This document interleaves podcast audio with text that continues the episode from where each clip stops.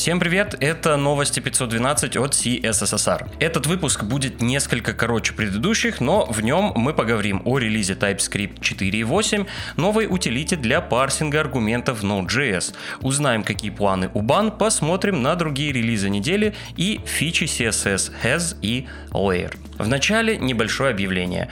После следующего выпуска 9 сентября мы возьмем небольшую паузу на пару недель и вернемся по плану 30 сентября. Я постараюсь подготовить для вас большой выпуск с новостями за все время перерыва. Теперь к новостям.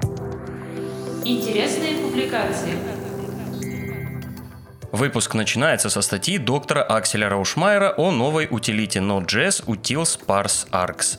Вначале он касается обработки аргументов командной строки в принципе, потом раскрывает возможности новой утилиты и приводит примеры использования. Он разбирает и работу с опциями, флагами и другие нюансы работы утилиты. Утилита стала доступна в новом релизе LTS версии 16.17.0, и ей уже можно пользоваться и попробовать разобраться.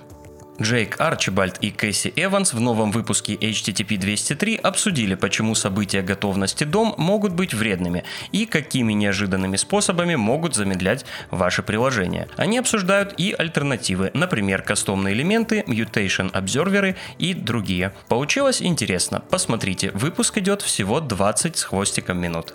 В блоге WebKit Джен Симмонс опубликовала статью о псевдоселекторе Has. В выпусках новостей мы немало обсуждали его и его возможности. В 2021 году его начали продвигать инженеры Игалия. В итоге разные браузеры начали его реализовывать. В Safari 15.4 он уже был доступен, а в Chrome, по идее, должен появиться в 105 версии. Джен немного рассказывает о разработке фичи и погружает читателя в возможности Has. Она приводит и базовый пример использования, и более продвинутые в комбинации с разными операторами и селекторами. Давно в новостях не было статей от Джоша Комо. И вот сегодня с нами его новая статья «Почему React совершает перерендеры». Как вы знаете, часто очень большой процент и пласт работы по оптимизации фронтенд приложений заключается в одном – уменьшении количества перерендеров. Мы используем логические методы оптимизации, кэширования и другие приемы для решения этой задачи. Джош разбирается в цикле рендера React пропсах и изменениях состояния, касается вопросов профилирования через React DevTools. Tous. Завершит рубрику заметка об еще одной новой фиче CSS Layer. Оли Уильямс в CSS Tricks написал о том, как при помощи директивы Layer можно изолировать кастомные стили в проектах с Tailwind и убедиться в том, что приоритет стиля не нарушится и не появятся связанные с этим неприятные баги. У Tailwind есть свой синтаксис Layer.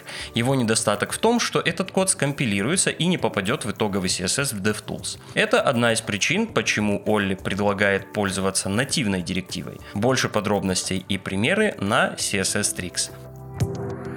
Новости релизов. Вышел TypeScript 4.8. Напомню, в этой версии есть одно ломающее изменение. Если вы используете конструкцию error то теперь, если возникнет исключение, TypeScript вернет тип не error, а unknown. Во время исключения автор какого-либо кода может вернуть не объект класса error, а в принципе что угодно. Поэтому лучше выяснить, что внутри самостоятельно. Это будет просто-напросто безопаснее для системы. Помимо этого, улучшается поддержка типов, немного оптимизируется компиляция и производительность, а также также расширяются возможности существующих конструкций. Можно и пора обновляться. Вышла 104 версия браузера Firefox. В новой версии был добавлен режим редактирования в инструмент просмотра PDF. Появилась экспериментальная возможность Quick Actions, которая позволяет выполнять определенные действия прямо из адресной строки браузера. В интерфейс профилирования добавлены графики потребления энергии при работе сайта. Пока фича доступна только на Windows 11 и на машинах Apple с процессорами M1. Помимо этого был устранен ряд уязвимостей. Практически сразу после релиза вышел патч 104.0.1. В нем исправили проблему с воспроизведением видео на YouTube, которая возникает в основном на видеокартах NVIDIA из-за багов использования аппаратного ускорения. Вышли новые версии Node.js. В релизе LTS версии 16.17.0 появилась утилита ParseArgs для парсинга аргументов командной строки, о которой я уже говорил в начале выпуска. В релизе Current ветки 18.8.0 появился удобный bootstrap для создания пользовательских снапшотов. Команда Storybook представила альфа-версию седьмой мажорной версии. Вы можете увидеть переработанный и осовремененный дизайн, улучшение UX. Кроме того, обещают улучшить производительность. Больше подробностей в блоге Storybook.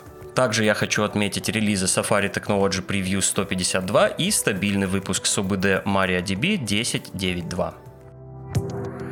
Другим новостям. В прошлых выпусках мы уже говорили о новом JavaScript рантайме Ban. Оказалось, что за Ban все-таки есть организация, и она называется Aven. Это такая игра слов Ban булочка, Aven духовка. Компания уже успела привлечь 7 миллионов долларов инвестиций при участии разных акселераторов и инвесторов, среди которых, кстати, Гильермо Раух, CEO в Vercel. Насколько я понимаю, план у ребят такой же, как у Дина. Создать рантайм, построить вокруг него инфраструктуру для разработки и деплоев, запартнериться с кем-то или самостоятельно монетизировать свои наработки. Кажется, я как в воду глядел насчет маркетинговых войн и гонки в разработке. Посмотрим, что из этого получится. Аван сейчас активно нанимает специалистов для разработки, и выстраивает маркетинговую стратегию. Все ссылки и публикации вы найдете в описании выпуска. Всем пока и до встречи в следующем выпуске.